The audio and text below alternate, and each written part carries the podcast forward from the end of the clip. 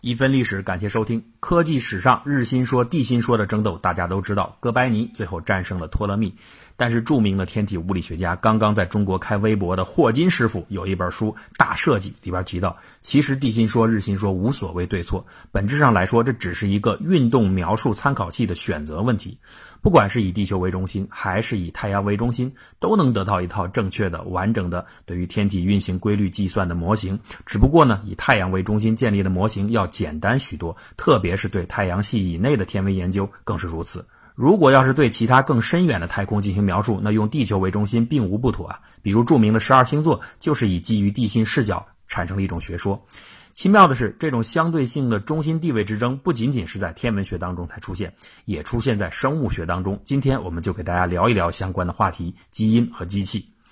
首先讲一个故事。现在是二零一六年，假设今年年底突然出现了一家生物科技公司，宣布他们能够提供一种冷冻服务，把一个人装在一个生命罐里边，以接近绝对零度的低温完全冷藏起来。两百年后，冷冻的人可以结束风冻状态，逐步的苏醒，恢复神智。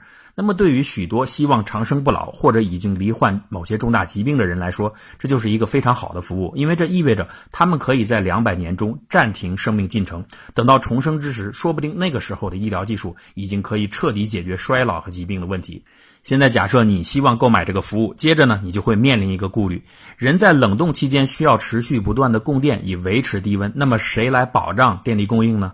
靠人和公司吗？那可不一定靠得住。万一公司为了节省成本，用了不靠谱的临时工怎么办？万一你的护工看你长相不顺眼，偷偷拔插销怎么办？万一发生战争、地震之类的突发事件怎么办？所以呢，为了打消客户的疑虑，这个公司就提出用忠诚的机器人来维护生命罐。一个生命罐配备一个专门看护的机器人，这些机器人被输入了看护程序，会忠实的履行职责，照看各自的主人。机器人的设计寿命是三百年，所以完全可以放心。能够满足二百年的保障需要，有了这个周到的设计，许多人就开始愿意购买这种服务，进入罐子中休眠。其他的公司一看，哎，这个业务很抢手，纷纷加入其中。为了抢夺市场份额，争取客户，各个公司开始强化自己所推出的机器人的性能。比如，他们有的悄悄为自己的机器人植入了侵略程序，就是如果遇到能源供应不足的情况下，可以偷偷袭击其他公司的机器人，抢夺他们所负责照顾的生命罐的电源，为了自己来服务。还有些公司设计出了更智能型的机器人，这些机器人可以根据具体的环境趋利避害，躲开那些强大的机器人，攻击那些弱小的机器人，寻找新的能源。另外，还有可以进行团队合作的机器人，就是可以互相进行沟通，而且呢，组团。共同抵御侵略机器人的袭击。总之啊，五花八门。由于众多公司不断的竞争驱使，市面上的机器人的体力和智力都在变得越来越强大。在这种竞争环境的压力下，有一些智能机器人逐渐自发地发现了一种合作策略，那就是可以在资源紧张的情况下，通过相互间进行电量的互助来度过难关。也就是说，剩余电力多的机器人会打开自己的能量接口，向那些剩余电力少的机器人供电，这样就可以增加整个机器人群组生存的机会。但是这样做会面临一个机器人道德问题，就是这个做法会严重损害到他们主人的安全，因为生命罐的能量同样会在。输电过程中流失，这是原始程序是不允许的。那么机器人对此应该何去何从呢？是优先保障自己的安全，还是保障自己主人的安全呢？如果此时你是该服务的客户，你当然会毫不犹豫的选择说：“必须让我活下去，还用问吗？机器人废掉没关系。”但是如果你是那个机器人呢？你的答案又是什么呢？有人可能会说，这不过是个科幻的幻想故事，我怎么会是那个机器人呢？哎，然而在某些生物学家的观点来看，此时此刻正在收听节目的你，其实就是这样一个机器人，而那个生命罐中的主人，就是你体内的基因。这听起来有点不可思议，因为我们通常脑海中的进化故事应该是这样的：地球上原始物理条件非常奇特，在一个机缘巧合的情况下，一些复杂的大分子产生了。呃，关于这点儿，著名的米勒原始汤实验可以给出某种证明。他们用模拟的方式，在实验室的环境里，利用简单的无机物产生了有机分子。啊，这些有机分子呢，恰好组合产生出了具有生命特征的一些复杂分子结构。之后，在这些功能性结构的基础上，诞生了最原始的单细胞生命。单细胞生命通过基因可以进行原始的繁殖和运动。并在之后逐步进化发展成为多细胞生物，再往后通过许多代的繁殖过程，经过遗传变异，在自然选择作用下不断进化，出现了越来越多样、越来越高级、越来越复杂的生物，直到人的出现。人是目前所知的最高级、最具智能的物种。直到现在，各个物种还在通过基因向后延续着各自的种族，并在持续进化当中。这就是现在我们的观点。这种说法的核心观点就是物种都是逐步进化而来的产物，基因是人和其他物种延续后代、实现进化的一种手段。简单的来概括，物种是世界的主角，其他的都是物种内部的奥秘。这就是物种进化中心说。这种学说是非常自然而且非常直观的一种想法，因为我们活在这个世界上，最容易感受到的就是各个物种嘛。实际上，从达尔文提出进化论以来，人们尝试回答的都是人从哪里来，生命从哪里来。我们跟其他物种什么关系？其他各个物种之间是什么关系？这一类的问题。总之，这类问题的共同特点就是把现存于世界上的各个物种当做不同的要素，希望回答的是这些要素之间到底是什么关系。这就有点像天文学家问天上的天体之间是什么关系，或者化学家问各种元素之间是什么关系一样，很自然。牛顿告诉我们天体运行是依靠万有引力定律，门捷列夫告诉我们元素可以根据电子排列形成元素周期表，而最石破天惊的还是。是达尔文告诉我们的事实：所有的物种都是来自进化，这就意味着所有的物种其实是有共同先祖的，它们不是独立的个体，它们也不是排列的元素，而是长得很不一样的兄弟。可是，当理查德·道金斯在上个世纪七十年代重新阅读这个进化故事时，他突然意识到一个关键点：所有的物种历经无数次的生育和死亡，究竟是为了什么？仅仅是为了延续后代吗？你看，鸡生蛋和蛋生鸡构成了一个循环链条，所以才好像无始无终。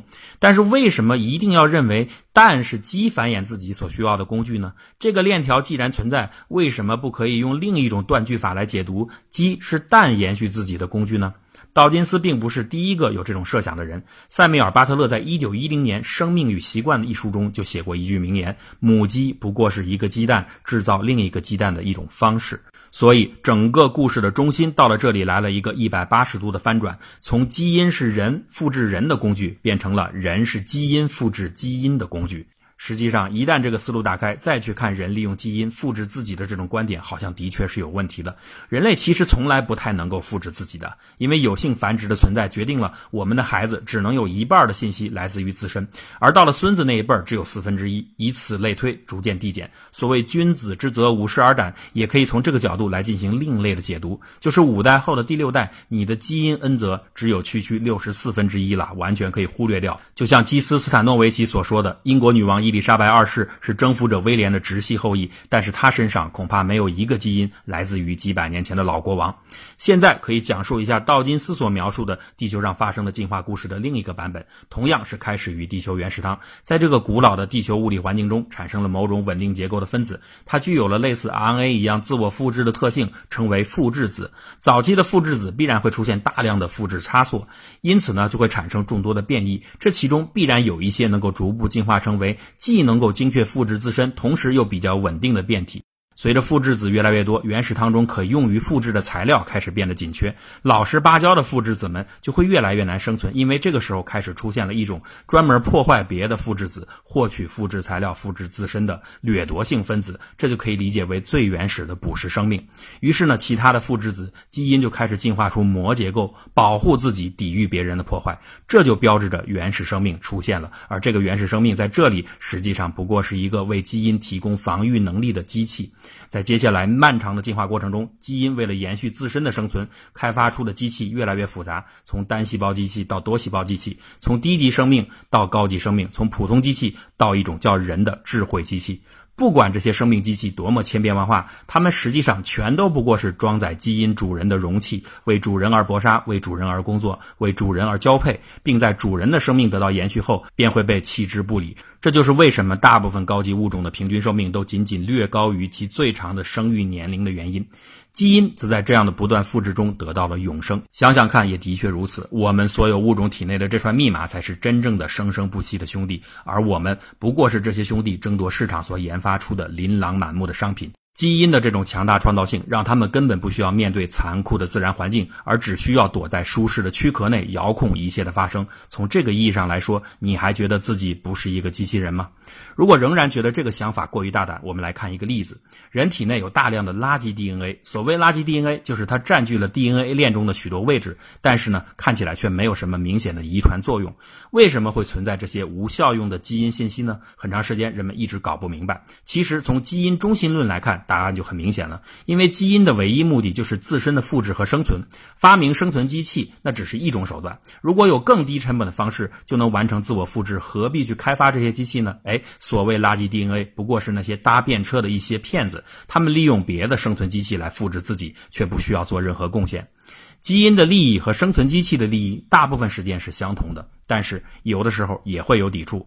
比如啊，雄孔雀的尾巴就是个例子，那么长大的一个绚丽的复杂的尾巴。不管是从运动、捕食哪个角度来看，其实都是多余的构造。唯一有利的方面是它有助于得到雌孔雀的偏爱，从而增大获得交配权的机会。而这正是孔雀的基因想要的。当基因利益和生存机器利益冲突时，毫无疑问，基因肯定会要求生存机器牺牲自己。这方面的例子实在太多了，比如雄螳螂生育后会被雌性螳螂吃掉，比如有些母体会牺牲自己照顾幼儿等等。但是，当这个问题摆在了人这个高级机器面前时，情况却发生变化了。因为人是一种弱约束下的生存机器。这里呢，要以著名的火星车例子来说明什么是弱约束机器。在地球上开车或者使用任何机械，我们都是由控制者直接来操纵的，控制指令和动作之间的关系是明确的，这叫做强约束。但是如果需要在火星上投放一辆火星车时，由于地球和火星之间长达八分钟的指令时延，着陆的过程又瞬息万变，所以就必须让着陆器自己控制。人们呢，只能提供一些基本的目标和大概的规范，比如要安全着陆啦，要先打开降落伞啦，要保持平稳啦，速度不要太快了等等。剩下具体的动作指令就只能交给火星车自己来控制，这就叫做弱约束。弱约束是主体代理者模式下应对复杂局面时的一种必然策略。具体的生存环境那么复杂，所以高级的机器控制程序当然不会采用硬约束的方式。比如告诉你，二零一六年五月二十日下午五点二十分，在北京中关村如家酒店和某某某交配。那万一遇到警察呢？说不定就被抓了，说不定就死了，说不定就上头条了。所以，真正好的控制方式应该是软性的。交配很有意思，你尽量来试试。不过呢，这种软约束的自由度就带来了一种隐患：一旦代理的机器产生了自主意识，它就有可能反客为主，拒绝主体的命令。人类就是自然进化过程中产生的第一种具备了自主意识的弱约束的生存机器，并且已经开始了他们对基因主人的抗争。你不用想太多复杂的例子，安全岛就是最好的例子。人们享受了交配的快感，却违背了基因主人的意愿。而且啊，现在人类进一步已经开始反客为主了。转基因技术的出现，就是部分颠倒了主客位置。或许呢，这就是为什么这么多人反对转基因，或者至少担忧转基因的一个可能的解释吧。因为接受转基因这个动作，可能违背了大多数人大脑中作为生存机器的程序里被基因主人植入的要以基因为主的指令。到底我们是基因的生存机器，还是基因是我们的繁衍工具？其实这个问题呢，我认为就像地心说和日心说一样，不过是一体的两面。但是这种天才的思考，真的是我非常推崇的。最后用道金斯的几句话来结束今天的讲述。我们藐视创造我们的自私的基因，我们作为基因机器被制造出来，我们孤独的存在于这个星球上，我们反对自私的父之子这样的独裁者。一样，哎，那是理解不一样，你这这出发点不一样啊。泰坦尼克号咣叽沉了，是对船上的人来说灭顶之灾，灾难。可船上厨房里边那些活的龙虾，那不就是生命的奇迹吗？好奇特呀，您这个。你没想到吧？您这思路太奇怪了啊！谢谢，嗯，谢谢啊。出发点。